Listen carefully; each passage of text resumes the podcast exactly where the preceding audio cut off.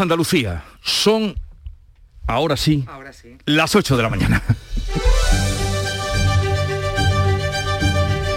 Esto es un pequeño guiño para los que estaban escuchándonos a las 6 de la mañana, pero no lo vamos a descubrir. No. Que escuchen a las 6. Ya se lo pueden imaginar. Que lo que ha escuchen, a las que escuchen a las 6. En Canal Sur Radio, La mañana de Andalucía con Jesús Vigorra. Hemos tenido un fin de semana de naufragios y rescates. Siguen y siguen llegando emigrantes a las costas andaluzas y españolas y se mueren y se ahogan y también hay quienes no llegan. Salvamento Marítimo busca a 12 personas en las aguas de Almería y a 15 en las costas de Cádiz. Dos pateras han naufragado en apenas tres días. No nos dejan indiferentes tampoco a los movimientos ciudadanos que hoy convocan una concentración en Algeciras. Y estamos pendientes un día más de La Palma, donde dos coladas están próximas a llegar al mar. Si la lava lo permite y no hay que ordenar otro confinamiento, muchos niños y muchachos de institutos y colegios, también profesores, volverán a las clases presenciales. Y en la política, Pedro Sánchez se reúne hoy con su nueva dirección, la nacida del Congreso Federal Socialista, que clausuraba este domingo. La Federación Andaluza pasa de siete a nueve miembros y el diputado nacional por Jaén, Felipe Sicilia, será el portavoz de la flamante ejecutiva. Enseguida les contamos estas y otras noticias, pero antes vamos a conocer el tiempo. Social Energy. La revolución solar ha llegado a Andalucía para ofrecerte la información del tiempo. Hoy esperamos cielos con intervalos de nubes medias y altas con algunas nubes bajas en el litoral mediterráneo y también en el extremo oriental, brumas matinales en el área del estrecho donde va a volver a soplar viento de levante, irá aumentando a lo largo de la jornada con intervalos fuertes. Y las temperaturas suben, suben aunque estemos en 18 de octubre todavía con temperaturas muy veraniegas, salvo la vertiente mediterránea donde se van a mantener o incluso pueden bajar algo los termómetros. En este mes de octubre, únete a Social Energy y di no a la subida de la luz. Ahorra hasta un 70% en tu factura con nuestras soluciones fotovoltaicas y aprovecha las subvenciones de Andalucía. Pide cita al 955-441-111 o en socialenergy.es. Solo primeras marcas y hasta 25 años de garantía. La revolución solar es Social Energy. Y ahora conozcamos cómo se circula en las carreteras de Andalucía. Vitaldent te ofrece la información del tráfico. En Clínicas Vitaldent queremos verte sonreír. Desde la Dirección General de Tráfico nos informa Alfonso Martínez. Buenos días. Buenos días. Hasta ahora en la red de carreteras de Andalucía les vamos a pedir tengan precaución en la provincia de Cádiz. Hay tráfico lento en la A48 en Chiclana de la Frontera en sentido Cádiz, también en la 4 en Puerto Real hacia Tres Caminos. En Córdoba, dificultades en la 4 en el entorno del Arcángel en ambos sentidos. En Granada, en la GR30 en el Zaidín, dirección Bailén. También en la provincia de Málaga, en la A7 en Rincón de la Victoria, en dirección a la capital malacitana. Y en Sevilla, de entrada a la capital hispalense por la 49 en Camas, la 4 en el entorno de Bellavista y en la ronda S30 en el puente del Centenario en ambos sentidos y también tengan especial precaución en el entorno del puente del Alamillo en dirección creciente del kilometraje.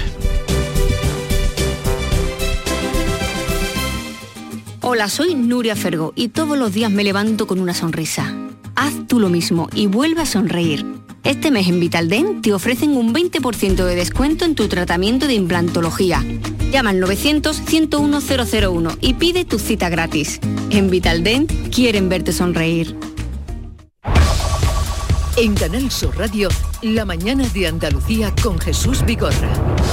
Noticias.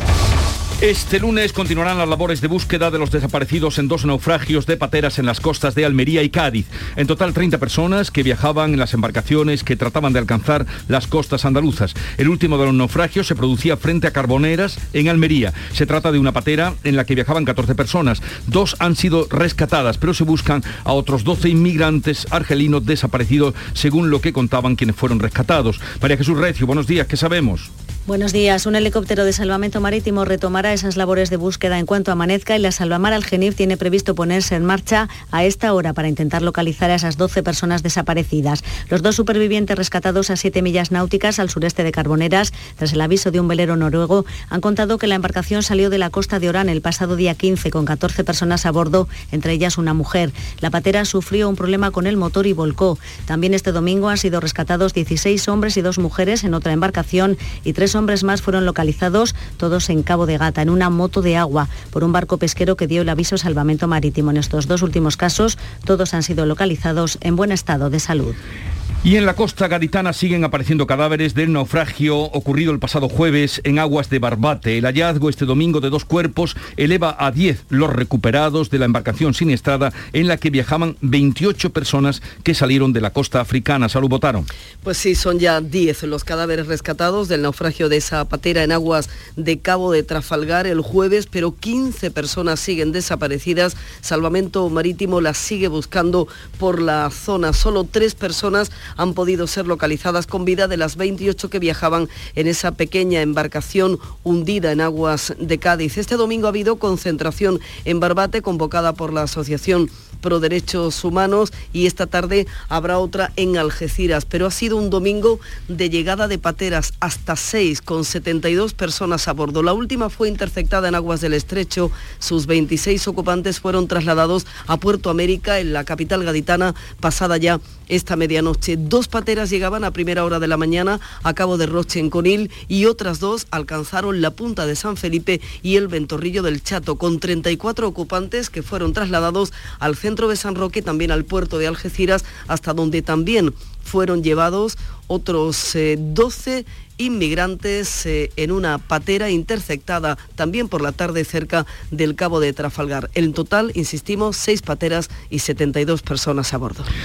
Eso en las últimas horas. Está con nosotros Miguel García, que es el portavoz de Cruz Roja en Cádiz. Miguel García, buenos días. Hola, ¿qué tal? Buenos días.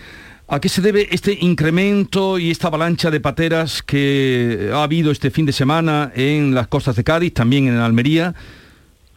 Bueno, las razones de, las migraciones de las migraciones forzosas nunca hay una, una única razón y, evidentemente, aunque es cierto que ahora eh, conocemos eh, esta, esta llegada de estos últimos días, eh, bueno, casi en muchos fines de semana, pues eh, la, intensidad o la, o la llegada ha sido similar a la que a la que podemos haber tenido este fin de semana y la actividad del voluntariado pues también ha sido más o menos similar. Dentro de esas pateras, nos contaba nuestra compañera, los que han llegado a distintos eh, puertos, los que llegaron a Conín, los que han llegado a, eh, a Punta, a la playa de Cortadura, de la propia capital, pero en cambio hay dos naufragios y todavía muchas personas desaparecidas. Nos cuentan que puede ser o se debe estos naufragios a que vienen de cada vez de puntos más lejanos no la razón del naufragio no, no, lo puedo decir porque realmente naufragio por desgracia eh, llevamos protagonizándolo o sea llevamos viéndolos y, llevan ocurriendo desde hace desde hace años. En este caso concreto no no, no podría decir en qué, ha podido ocurrir. Eh, lo que es cierto es que es un trayecto es un una vía de llegada muy peligrosa y, esto lo pone en evidencia, que, muchas personas juegan la vida y muchas de ellas también la pierden. ¿Qué papel está jugando la Cruz Roja? Nosotros estamos, seguimos interviniendo pues con casi a diario eh, cuando, cuando ocurre una emergencia. Estamos prestando esa ayuda humanitaria a, las personas que llegan, en este caso a los que, eh, en este caso pues a todas las embarcaciones que habéis que habéis eh, eh, explicado que han llegado a Cádiz, Almería, en algunos casos también han estado llegando estos días a Motril. Eh, una primera asistencia humanitaria que consiste muchas veces en una asistencia sanitaria, pero también en esos alimentos y en una mediación para escucharles, para saber si hay casos especialmente vulnerables que, que necesiten nuestra ayuda. Y esa ayuda evidentemente no se queda en el puerto, sino que continúa después en una acogida y en un proceso, en todo ese proceso migratorio de las personas que, siguen buscando un, futuro. Estamos hablando con Miguel García, es el portavoz de Cruz Roja en Cádiz, Carmen. Sí, Miguel, ¿qué tal? Muy buenos días. ¿Cómo, ¿Cómo, llegan? ¿Cómo llegan estas eh, personas? Las motivaciones siguen siendo las mismas. Nos decías que, bueno, lamentablemente, ¿no? Esto, la llegada de, de, pateras se sigue produciendo un fin de semana tras otro, pero esas motivaciones son las mismas o la pandemia ha empeorado incluso la situación en los eh, países de los que proceden, ha elevado la desesperación de estas personas hay muchísimas desigualdades en, muchísimos países y, es fruto de la desigualdad y es fruto de muchas veces de, países que están en conflicto o países o de persecuciones. Eh, hay muchísimas motivaciones. En algunas embarcaciones pueden llegar de diferentes nacionalidades y casi cada, cada persona que llega que trae una historia, un mundo, una, una razón por detrás. Evidentemente, detrás de toda, de toda esta migración, como llamamos forzosa, eh, hay un, una desigualdad profunda, ¿no? En algunos casos que provoca la pobreza y en otros casos que provoca, pues, incluso persecuciones. Y, y cómo llegan, pues, llegan, evidentemente físicamente llegan muy, muy, muy cansados, pero también eh, eh, cansados emocionalmente, pues porque es un proceso muy, muy duro, que no solo es duro la llegada en la patera, sino que viene un proceso muy duro durante, en algunos casos, durante años, cruzando varias fronteras y cruzando varios países y enfrentándose a muchísimas dificultades. Son conscientes, ¿no? Además del peligro que, conlleva, lo digo porque estos naufragios, estos desaparecidos, ¿no? Estas personas eh, fallecidas, quien se sube a una patera tiene claro, ¿no? Que puede fallecer, ¿no? En ese intento. El, mar es muy peligroso para, para cualquier para, cualquier marino. Eh, pues eh, imaginemos en una embarcación que no está ni siquiera preparada para, para ese tipo de, de trayectos. Entonces, bueno, pues ellos son, eh, son conscientes de, estas personas son plenamente conscientes del peligro que corren. El problema es que, eh, que, se ven abocados a, a, jugarse la vida. Hmm. Miguel García, ¿y qué pasa con eh, los que han sido acogidos y están ahora en centros de San Roque y de Algeciras? ¿Qué va a pasar con ellos? Las personas que, llegan a nuestro país eh, forma, entran dentro de una, de una red de solidaridad, una red que, que, está coordinada por, eh, por el Ministerio de, Igualdad y en el que participamos muchas organizaciones, entre ellas Cruz Roja. Y lo que ofrecemos es una, una acogida temporal para, para reducir, pues son personas extremadamente vulnerables que llegan a nuestro país sin nada. Entonces, pues por, por una cuestión de solidaridad, eh, se presta esta, atención y lo que se hace con estas personas es apoyarles para que sean menos vulnerables, para que dentro de un tiempo puedan valerse por sí mismos y continuar ese proceso migratorio que muchas veces acaba en nuestro país o muchas veces acaba en otros países o en, o en otras comunidades. Miguel García, portavoz de Cruz Roja en Cádiz, que han estado afanándose durante todo el fin de semana para prestar auxilio a quienes llegaban. Gracias por estar con nosotros, un saludo y buenos días.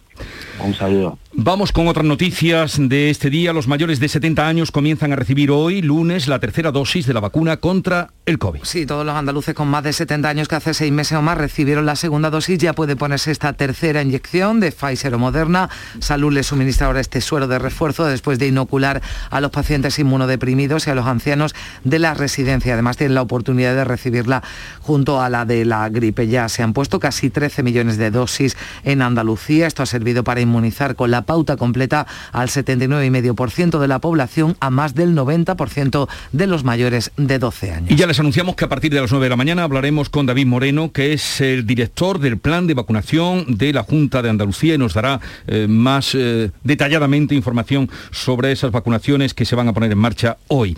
En Sevilla, Salud habilita tres espacios para vacunar con la tercera dosis a los mayores de 70 años y al mismo tiempo poner la vacuna de la gripe. Pilar González. Así es, los sevillanos podrán acudir a los puntos habilitados en la Facultad de Derecho, en la sede del Distrito Sanitario y también en el Centro de Formación Profesional Ocupacional del barrio de la Candelaria. Son lugares que han estado activos para la primera y segunda dosis y que ahora vuelven a abrir. La administración de esta tercera dosis se realiza en puntos externos para facilitar facilitar, dice Salud, el acceso de los usuarios y también ofrecer zonas de espera amplias donde las personas vacunadas puedan permanecer con comodidad tras recibir la dosis. Se enviarán citas a través de SMS, aunque también se pueden solicitar a través de los centros de salud. Mientras sigue la inmunización de los mayores, las administraciones esperan que concluyan ya los estudios en los niños de 5 a 11 años. Los datos de seguridad son esperanzadores, lo explica el pediatra Manuel Gijón del Hospital 12 de Octubre de Madrid. Es uno de los más de 100 centros que están participando en el ensayo internacional puesto en marcha por Pfizer y son datos, la verdad, muy, muy positivos. ¿no? Desde luego, mm, eh, lo que nos dicen es que la vacuna es igual de segura y, e igual de eficaz, eh, eh, al menos en la producción de anticuerpos, en los niños pequeños que, que en los adultos hasta ahora con una dosis, claro, muy inferior.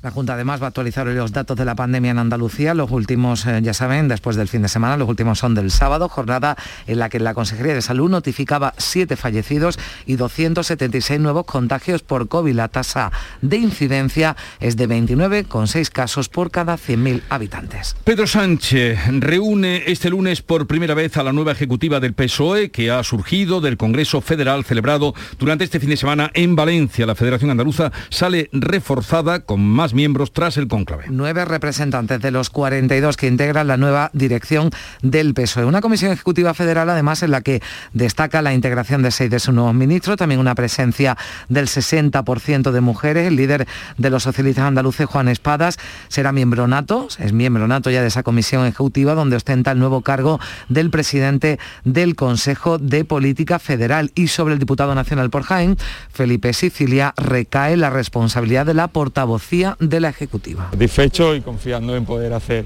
un buen trabajo, en poder transmitir bien lo que el Partido Socialista quiere hacer en esta nueva etapa, que bueno, poner lo mejor del partido a disposición de los españoles y de las españolas. Otros cinco andaluces ocuparán secretarias de área, como el diputado nacional por Sevilla, Alfonso Rodríguez Gómez de Celi, en política municipal. Sánchez, que se ha comprometido en ese Congreso a derogar la reforma laboral, la ley Mordaza y a abolir la prostitución. Todo esto antes de que acabe la legislatura. Y avanzaremos poniendo fin a leyes como la ley Mordaza, como la reforma laboral del Partido Popular, impuestas y sin acuerdos que precarizaron los contratos y devaluaron los salarios de nuestros trabajadores y trabajadoras. Avanzaremos también fortaleciendo Europa. Y también sale de este Congreso un compromiso que llevaré a término. Avanzaremos aboliendo la prostitución que esclaviza a las mujeres en nuestro país. Por su parte, el Partido Popular asegura que el Congreso ha supuesto la conversión final de los socialistas al Partido Sanchista. Lo ha dicho la portavoz popular Cuca Gamarra, dice que el PSOE ha sustituido ideología y principios por la idea de que el fin justifica los medios para estar en el poder. A su juicio ha demostrado que está anclado en el pasado y por ello el PP se ofrece a acoger a todos los desencantados. El 40 Congreso ha sido la conversión final del Partido Socialista en el Partido Sanchista, porque el sanchismo ha devorado el socialismo clásico, dejando un espacio que el Partido Popular está dispuesto a ocupar y ofrecer a los constitucionalistas. En clave andaluza, el Partido Popular ha acusado al PSOE, el PSOE andaluz, de actuar como sucursal de Sánchez, de ser, decían, cómplice de las mermas en los presupuestos generales del Estado para nuestra comunidad. Para abordar los presupuestos, otros los de la Junta, mañana martes el secretario general de los socialistas andaluces, Juan Espadas, se va a reunir con el consejero de Hacienda, Juan Bravo. La Junta tiene previsto aprobar el documento en Consejo de Gobierno el próximo 3 de noviembre, ese mismo día llevarlo al Parlamento.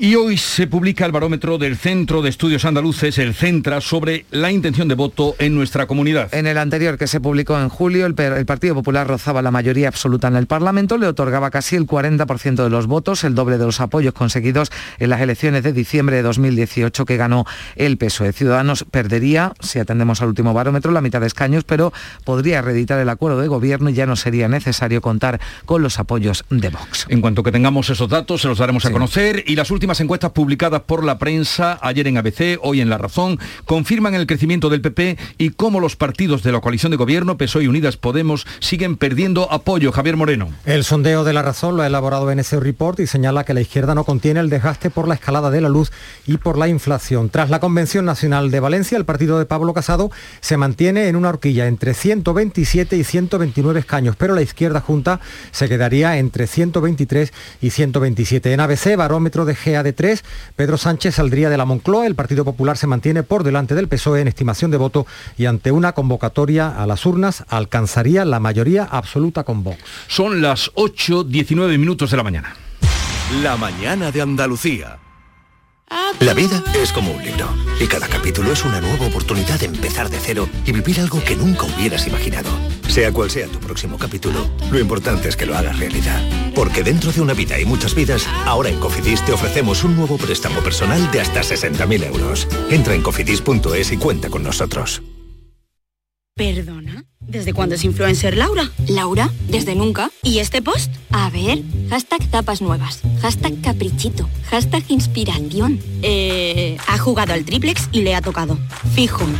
Triplex de la 11. Podrás ganar hasta 150 euros por solo 50 céntimos. Hay tres sorteos diarios. Triplex de la 11.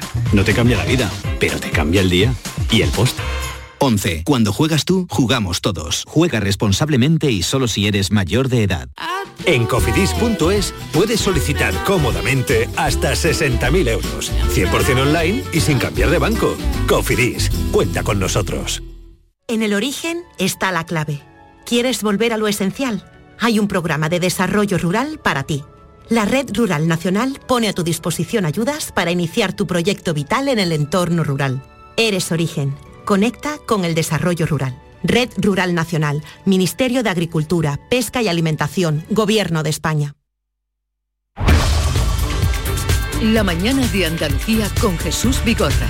Noticias.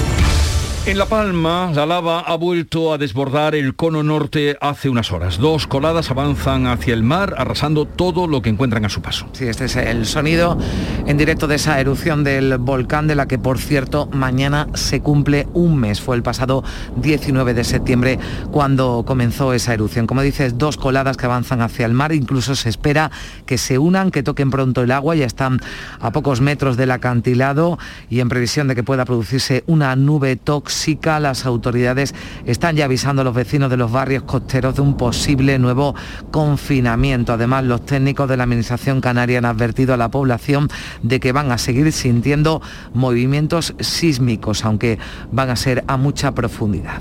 Sigue la, posibilidad de que se produzcan terremotos de, eh, de intensidades por encima de 4,5, si es verdad que las profundidades también oscilan a mucha profundidad, por, por, por encima de, esos 30 de los 30 kilómetros de profundidad, y hay otra sismicidad localizada entre los 10 y los 20 kilómetros, por lo tanto, va a seguir siendo sentida por la población y bueno, y esto va a continuar a lo largo de los días eh, sucesivos.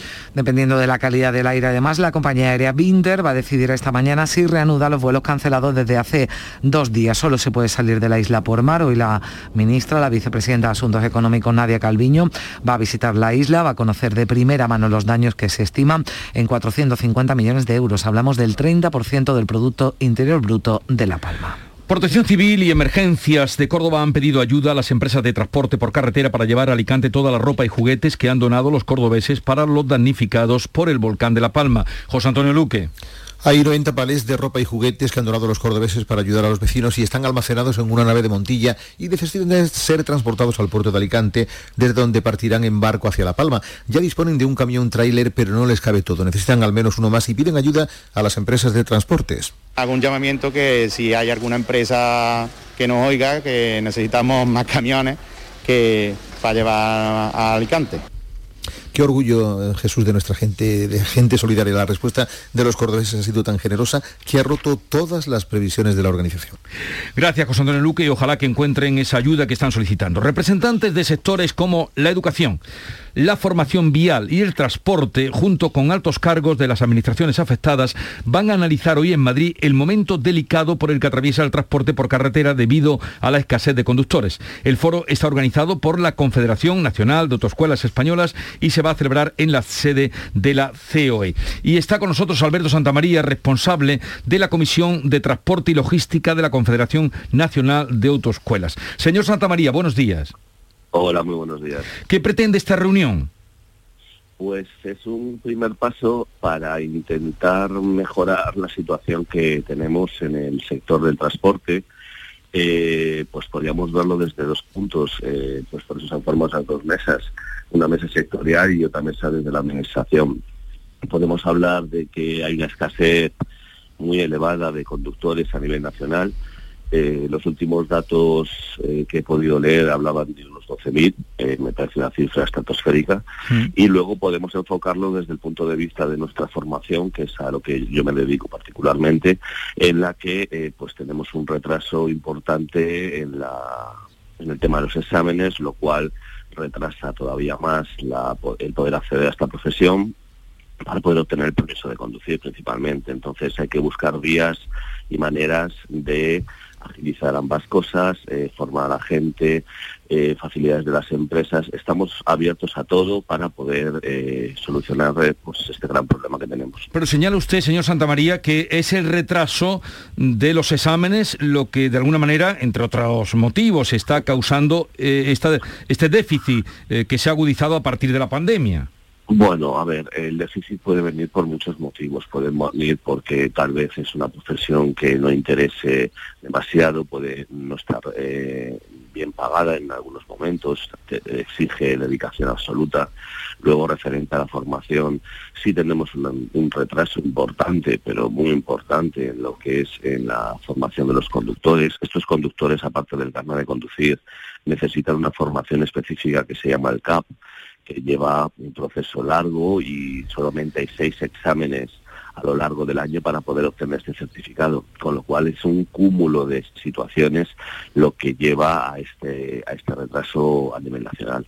O, otras opiniones que hemos escuchado de los transportistas, em, buscando em, pues el porqué de esta situación, dicen que tiene que ver con lo que cuesta, lo caro que cuesta el carné para conducir camiones. ¿Qué nos puede usted decir de eso? Pues que el precio a nivel nacional eh, oscila eh, enormemente en función de la provincia y que realmente el carnet a día de hoy eh, cuesta bastante menos que hace 30 años. yo echando números, los, centros de formación que tenemos contacto con ellos hace años era un precio bastante más elevado que el que es actualmente. Aparte estamos hablando que la formación de permisos profesionales es una formación exenta de IVA, con lo cual estamos incluso facilitando la, el acceso a la, profesión, mm, no, no económicamente yo pienso que no es uno de los impedimentos al acceso a la profesión. Estamos hablando con Alberto Santamaría, responsable de la Comisión de Transportes y Logística de la Confederación Nacional de Autoescuelas. Carmen. Sí, señor Santamaría, ¿qué tal? Buenos días. A ver, un par de, preguntas que le quiero hacer. Eh, hay una información que publica hoy Ideal de Granada, una empresa de transportes de Granada, que tiene precisamente ese problema, esa escasez de conductores que ustedes van a abordar en esa reunión. Y hablaban de que eh, ya había dos conductores eh, nigerianos, senegaleses, perdón, que iban, a, que iban bueno, pues a trabajar ya. ¿Cuáles son los trámites que tiene que seguir, por ejemplo, porque parece que será necesario ¿no? también tirar de trabajadores extranjeros. ¿Cuáles son los trámites para que estas personas puedan conducir también un transporte por carretera? Pues de primeras lo que tendrán que realizar es o, la obtención del permiso de conducir en caso de que no la tengan o hay ciertos eh, aspirantes a esta profesión que vienen con el permiso de conducir de su país, tendrían que realizar el canje correspondiente. Ya depende de las negociaciones en cada país, eh, las pruebas que tienen que realizar para, poder eh, tramitar este canje y luego eh, tendrían que realizar un CAP de formación inicial de unas 140 horas para poder acceder a la profesión como cualquier conductor en Europa. Ahí están notando que en las autoescuelas hay algún interés por población extranjera, inmigrante, para, para acceder a, ese, a ese carnet de conducir.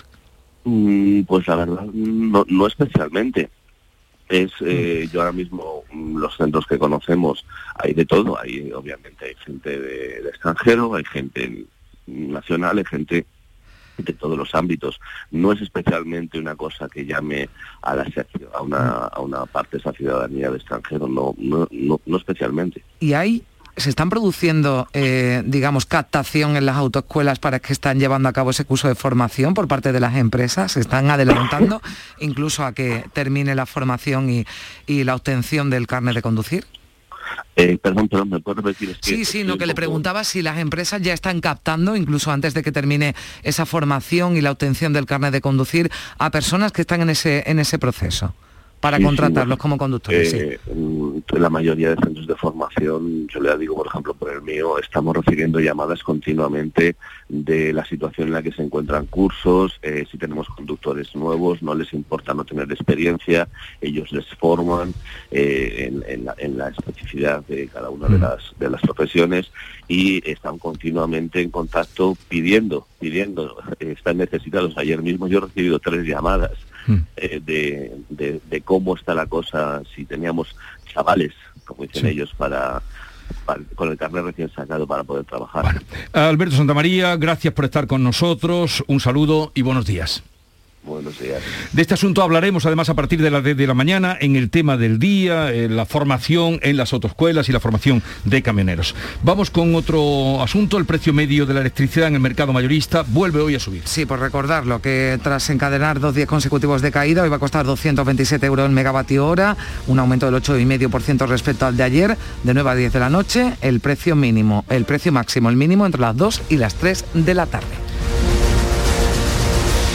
Llegamos así a las ocho y media de la mañana, sintonizan Canal Sur Radio y esto es La Mañana de Andalucía.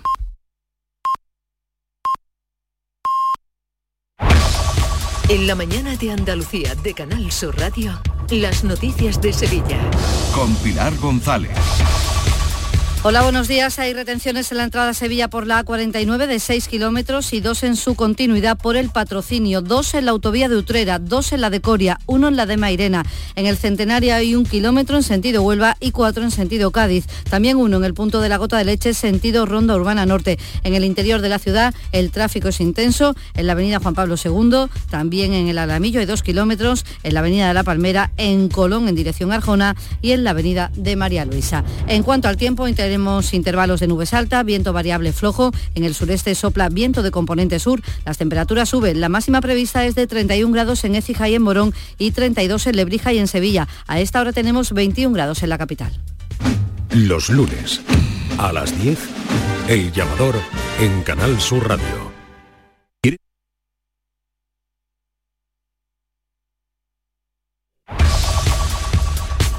Salud habilita hoy en Sevilla Capital tres espacios para vacunar con la tercera dosis a los mayores de 70 años y al mismo tiempo poner la de la gripe. Se vuelve a abrir la Facultad de Derecho, la sede del Distrito Sanitario y el Centro de Formación Profesional Ocupacional de la Barriada de la Candelaria. Son puntos externos para facilitar el acceso de los usuarios y ofrecer también zonas de espera amplia. Se enviarán citas a través de SMS, aunque también se puede pedir en los centros de salud. Este fin de semana ha sido el primero en el que toda la provincia estaba en nivel de alerta cero. Se ha celebrado la salida extraordinaria del Gran Poder, la media maratón, la primera feria de los sabores de Sevilla, la Diputación y también la peregrinación, la romería de Valme y todo con una gran participación de público. El Gran Poder está ya en la parroquia Blanca Paloma, en Los Pajaritos, donde puede visitarse en el mismo horario que tiene la Basílica de San Lorenzo. En la primera misa allí que oficiaba el párroco, este decía. Está cargando la cruz.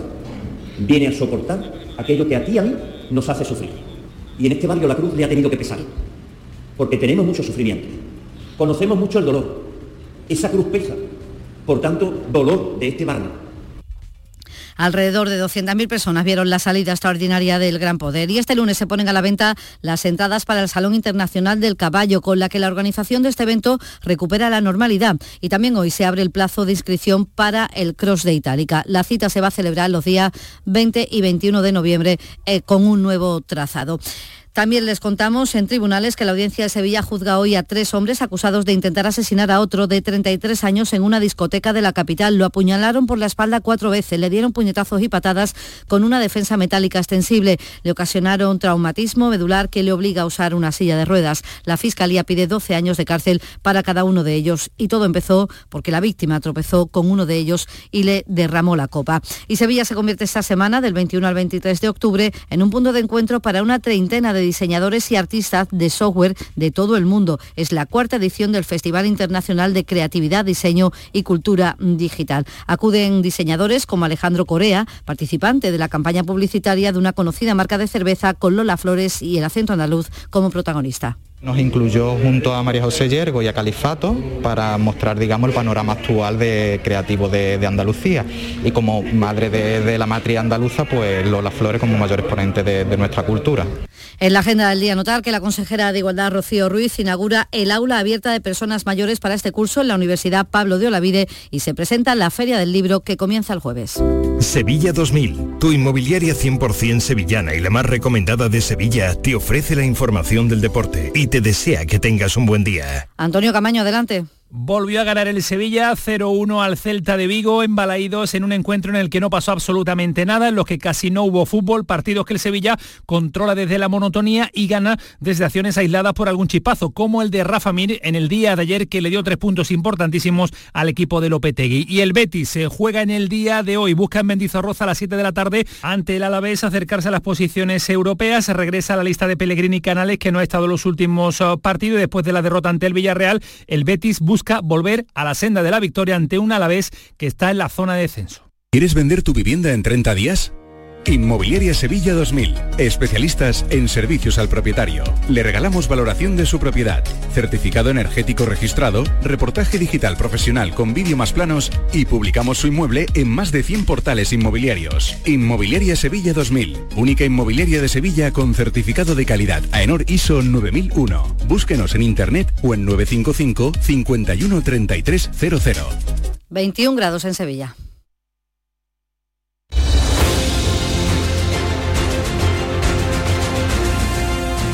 8.35 minutos de la mañana, ya clarea el día, al menos en el estudio desde el que nos dirigimos a todos ustedes, y clarea también porque ha llegado Estela Benó. Buenos días, Estela. Hola, ¿qué tal? Muy buenos días. Juan Manuel Márquez Perales, directamente en vuelo charter desde Valencia. Buenos días. Buenos días, Jesús, desde, en charter. En charter desde Valencia. En Iberia. ¿Cómo se puede llegar de Valencia aquí? Eh, hay un avión magnífico. ¿Venían los, los delegados de Andalucía contigo? Venían los delegados de Sevilla, algunos de Sevilla y algunos de la provincia de Cádiz. Y nuestro querido Javier Caraballo, buenos días. Muy buenos días. Enseguida entramos en materia. Un momentito, que tengo que hacer una paradita. Ah, vale.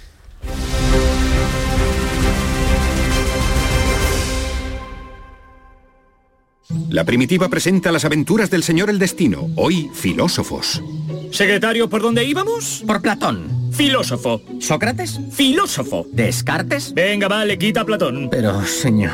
Menudo disgusto se va a llevar. El destino es caprichoso y puede cambiar la historia. No te la juegues. Nadie te da tanto por solo un euro. Y por un euro más, echa la primitiva con Joker. Loterías te recuerda que juegues con responsabilidad y solo si eres mayor de edad. ¡Atención! Noticia. Ahí la tenemos ya. Salta al ciberespacio la nueva app de Canal Sur Radio. Con una alineación impresionante. Canal Sur Radio, Radio Andalucía Información, Canal Fiesta, flamencoradio.com y Canal Sur Radio Música, todo un pelota. Señores, y con la plataforma de podcast y todas las emisiones locales y todos los programas para oírlos a cualquier hora. Es muy versátil, actúa en todos los terrenos y no renuncia a nada. El bar dice que acierta. Gana el partido seguro. Hace mucho que no se oía nada así. Es la nueva app de Canal Sur Radio. Bájatela. Quédate en Canal Sur Radio, la radio de Andalucía. En el origen está la clave. ¿Quieres volver a lo esencial? Hay un programa de desarrollo rural para ti. Para ti, que quieres emprender un camino cerca de la tierra. Estos programas te ofrecen la oportunidad que estabas buscando. La Red Rural Nacional pone a tu disposición ayudas para iniciar tu proyecto vital en el entorno rural. Eres Origen. Conecta con el desarrollo rural. Red Rural Nacional, Ministerio de Agricultura, Pesca y Alimentación, Gobierno de España. Buenos días. En el sorteo del sueldazo del fin de semana celebrado ayer, el número premiado con 5.000 euros al mes durante 20 años y 300.000 euros al contado ha sido 71.594, 71594, serie 28. Asimismo, otros cuatro números y series han obtenido cada uno de ellos un sueldazo de 2.000 euros al mes durante 10 años. Puedes consultarlos en juegos11.es. Hoy, como cada día, hay un vendedor muy cerca de ti repartiendo ilusión. Disfruta del día. Y recuerda, con los sorteos de la 11, la ilusión se cumple.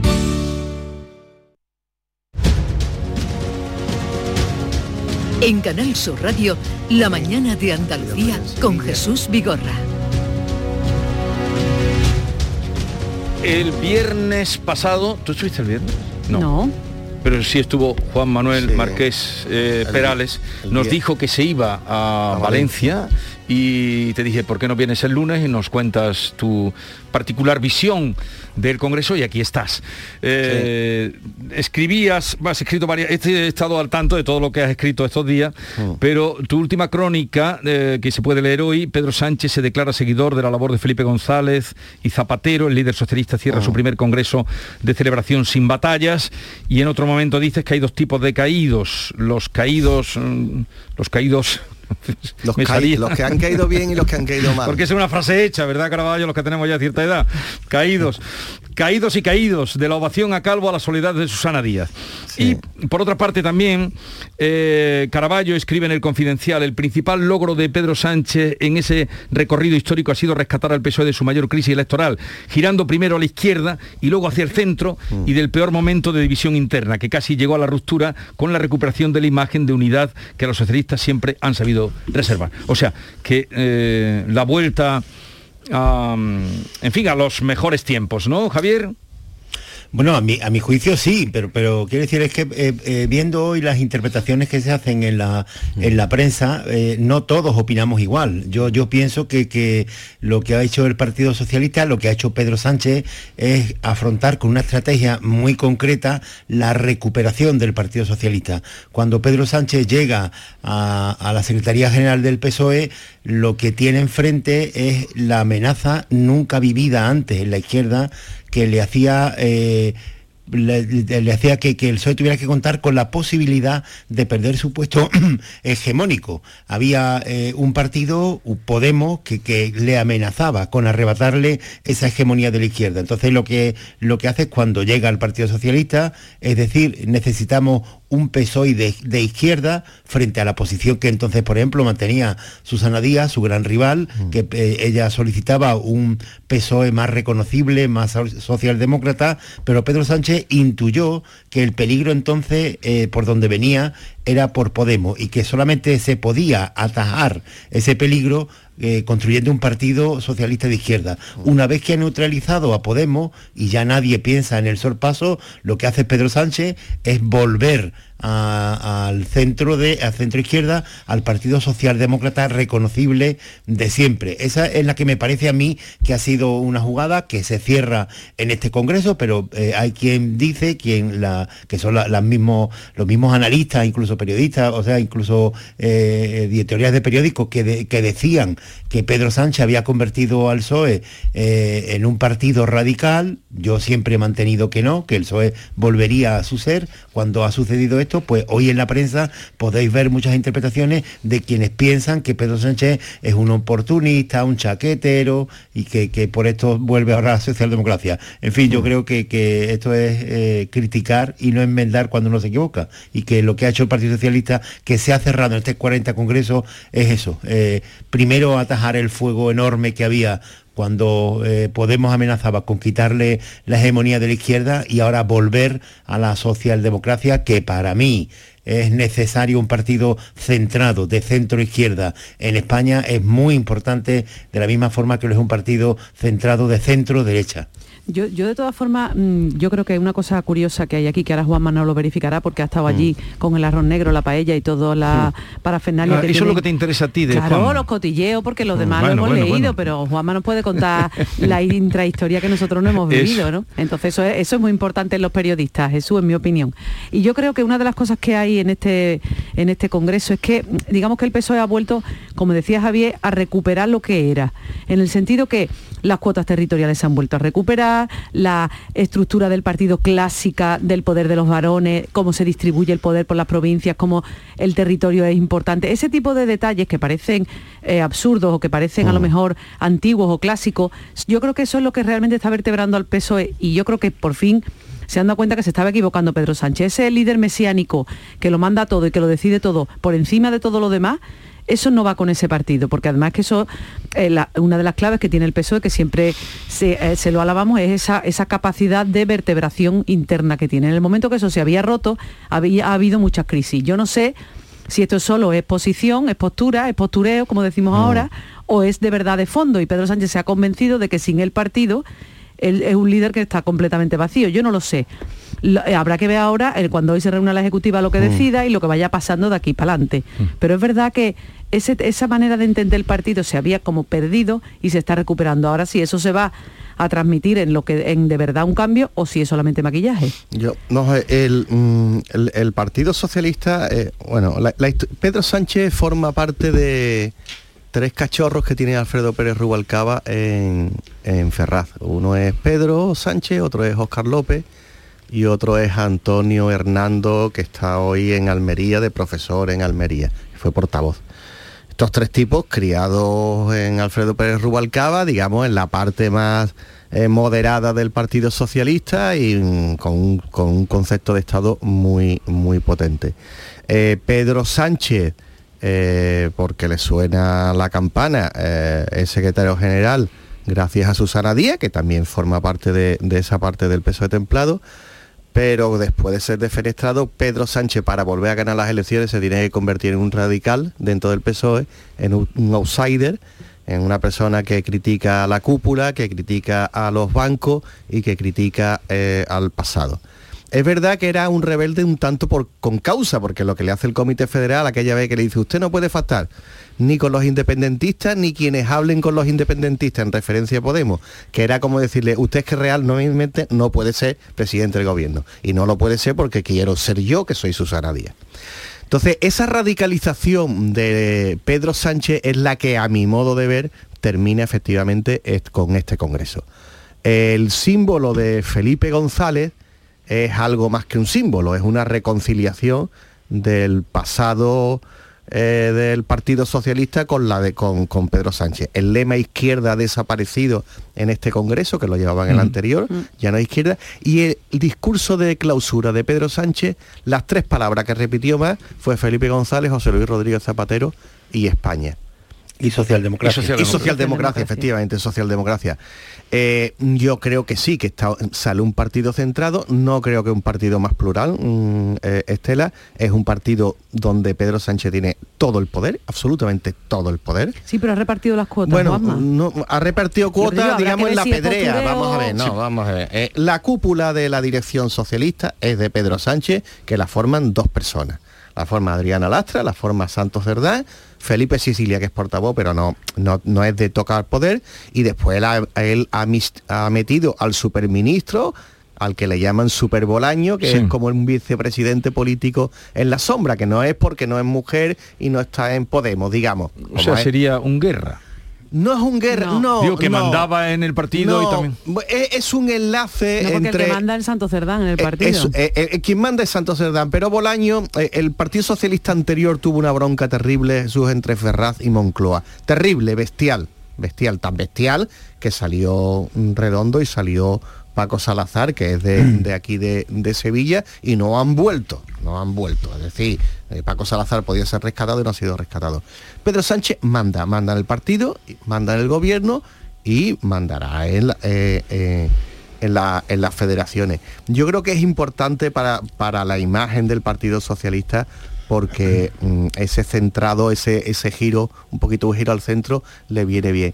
Y después yo he visto un cambio en Pedro Sánchez. Pedro Sánchez es una persona que tiene, eh, a mi modo de ver, un problema de proyección ante la opinión pública. Pedro es una persona, Pedro Sánchez es una persona que por lo general cae mal, o, o porque no transmite bien, o porque algunas veces parece más altivo. Y yo creo que estos meses de pandemia, de, de haberlo pasado tan mal, él, él mismo se refirió a eso, en el discurso pues, lo han, lo- le han hecho madurar un poco.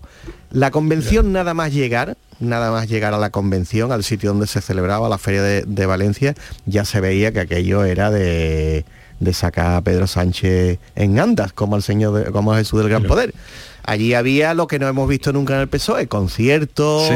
paellas que gigantes, yo que había contara, una especie- Merchandising. No, había- pero merchandising no, Sí, pero- merchandising pero había todo, poco. sí, había allí todo el mundo salía con... Sí, pero pocos, Pero sobre merchandising todo sí es ese, clásico del ese ambiente festivo, después estas caravanas con comida callejera, es decir, tú veías que aquello no iba de, Sí, una- de grandes un broncas, que aquello iba un todo... congreso festivo. Un- Pero- pero- efectivamente. Oye, Yo- que, yo oye, lo que- Jesús, eh, Javier, que hacía 10 años que el PSOE no tenía un congreso tranquilo. Claro, y es más, claro, claro. y es más, durante 10 años, durante 10 años, quien no ganaba el Congreso se dedicaba desde el día siguiente a ir contra la dirección. Lo hizo Sí, el sí. PSOE de Andalucía contra Alfredo Pérez Rubalcaba Sí. y, lo, y lo hizo Susana Díaz contra Pedro Sánchez en dos lo- ocasiones. Te lo he leído en alguna crónica porque yo, por ejemplo, lo- yo, yo eh, eh, cifro el, el- el- el ciclo este desde 2017 las primarias hasta ahora y, ya he visto que tú lo tiras hasta 2012, estos Sí. 10 años. Y, y es verdad, se puede poner así de, eh, eh, un ciclo de 10 años de inestabilidad que evidentemente se cierra ahora porque hay el Partido Socialista está en el gobierno de la nación y el partido eh, orgánicamente se ha reconstituido y se ha, se ha acabado esas, eh, esas banderías tan acusadas desde los últimos 10 años. Pues así, pero eh, eh, sobre lo que decías de... eh, Es que para que todo esto sea así, para que llegue este Congreso festivo, es fundamental en política que exista poder.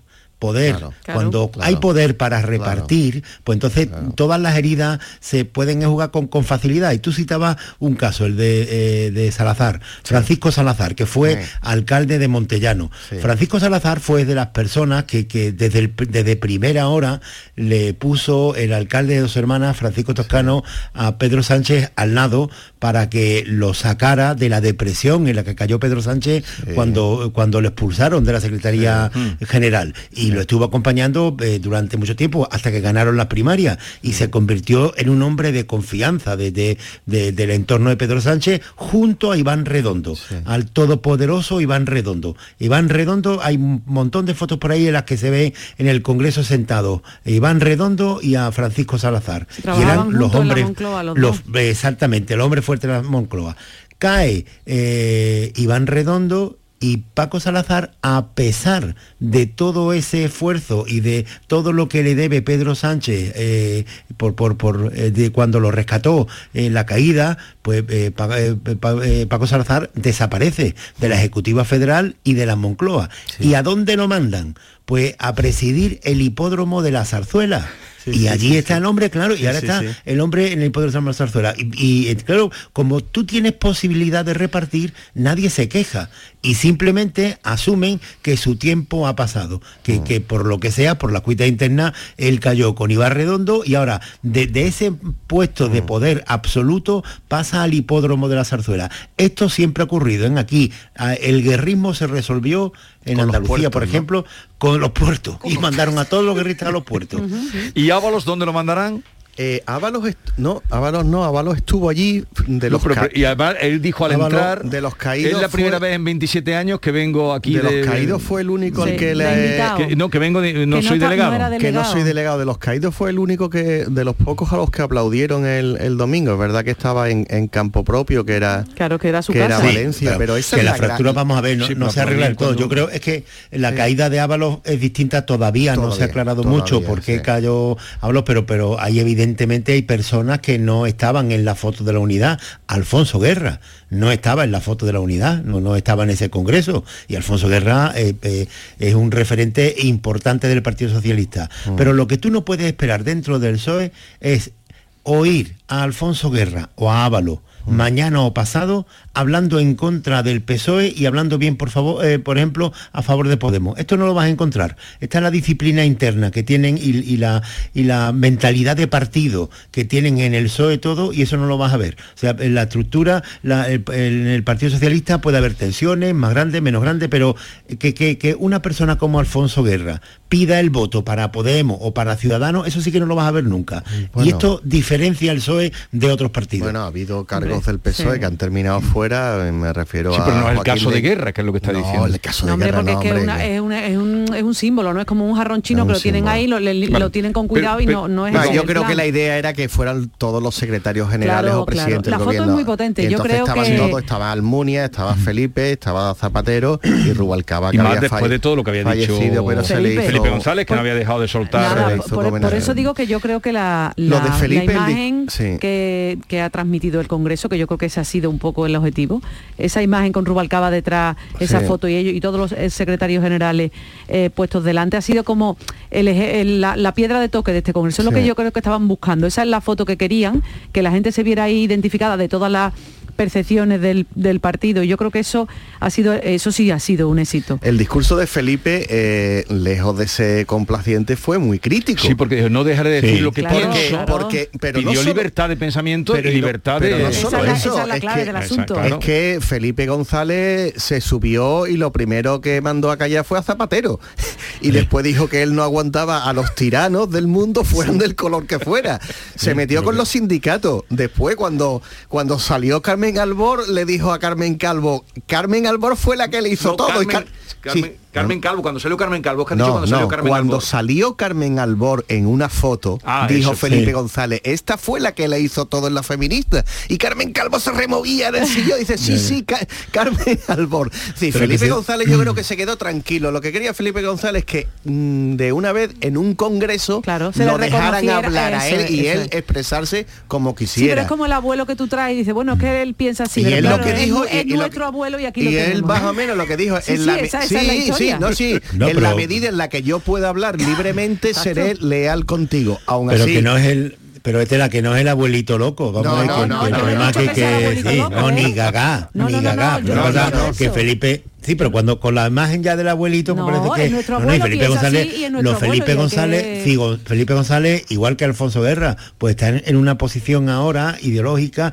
dentro del Partido Socialista pero más hacia el centro eh, hacia el centro y esto eh, es bastante constatable y hay mucho de la de las políticas de, de- de- de Pedro Sánchez que no las comparte Claro. eh, Sí. Felipe Por- González me parece bien pero que aquí cuando se cuando se critica ahora que, que, eh, el endiosamiento y el control del partido de Pedro Sánchez oiga que, que cuando eh, era secretario general Felipe González era el tiempo de el que se mueva no sale en la foto Mira. es que yo no conozco ningún líder que se precie que no sea así y me preguntara Vigorra Eh. sobre el, el Congreso la- aquello de la mina de oro de, de Zapatero que, Sí, que salió esa noticia- información que salió justamente el sábado Sí. en el Exactamente. confidencial.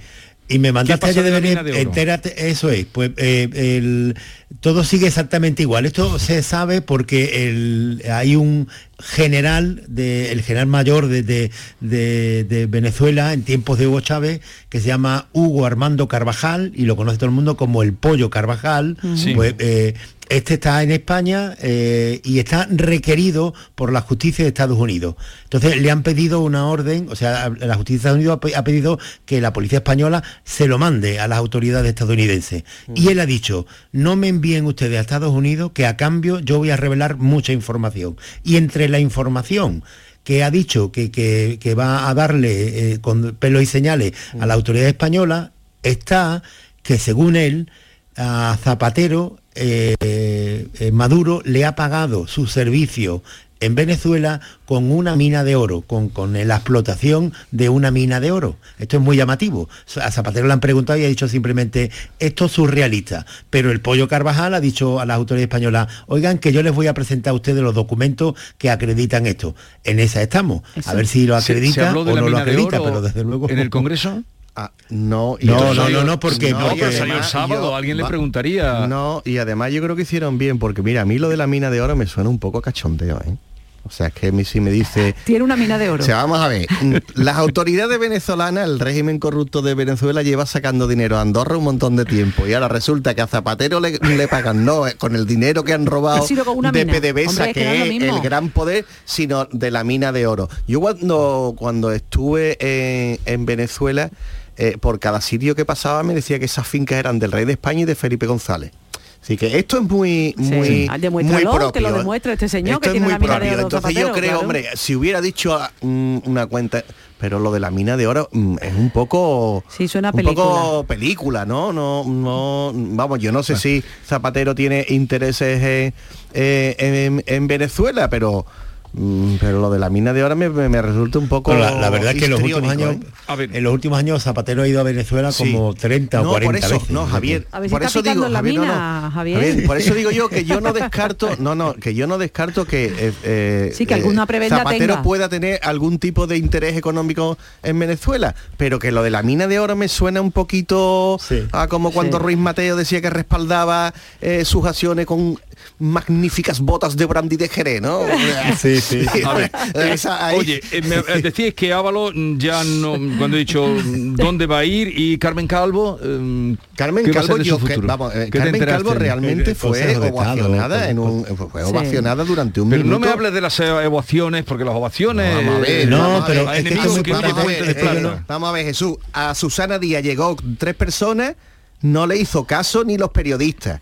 Y Carmen Calvo llegó, entró en el pleno y el pleno se levantó y estuvo un minuto aplaudiéndole. Son las diferencias entre el tratamiento de una y el tratamiento de otra. Que Hombre, Carmen que Calvo no ha salido mal del claro, gobierno. una ha perdido y la otra no, esa es la clave. Claro, hombre, Exactamente. claro, hombre, claro, por supuesto. Pues así, así Hombre, ha por quedado la supuesto, cosa, claro. Por supuesto, o sea, Susana Díaz mm, eh, proyectó y nos mostró a todos que no dejaba el Parlamento andaluz hasta que no tuviera amarrada una comisión eh, en el Senado y Carmen Calvo, que le ha dolido mucho ser eh, destituida como vicepresidenta primero, pues ha callado y se ha puesto a disposición del partido y supongo que un día pues entrará en el Consejo de Estado o en, Eso o es. en- o en otra institución importante. Es que hay- porque hay- como dice Javier, cuando se reparte, pues hay, o puede terminar O en la defensa- universidad que tiene su puesto. No, no, no, la universidad Ya lo sé, pero que tiene su puesto Eso- de trabajo. es que o de defensora del pueblo. También, es O que de lo- eso, es lo que yo, eso es lo que yo quiero decir. A ver, que Carmen Calvo eh, tiene una carrera universitaria, te, te caerá mejor o peor lo que sea, pero tiene sus méritos personales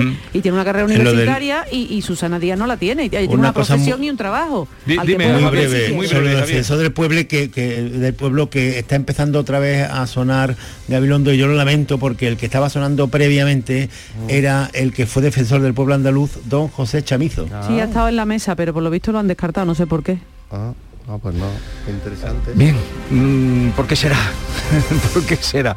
Llegamos a las 9 de la mañana, seguimos con Estela Benó, eh, Juanma Marqués y Javier Caraballo.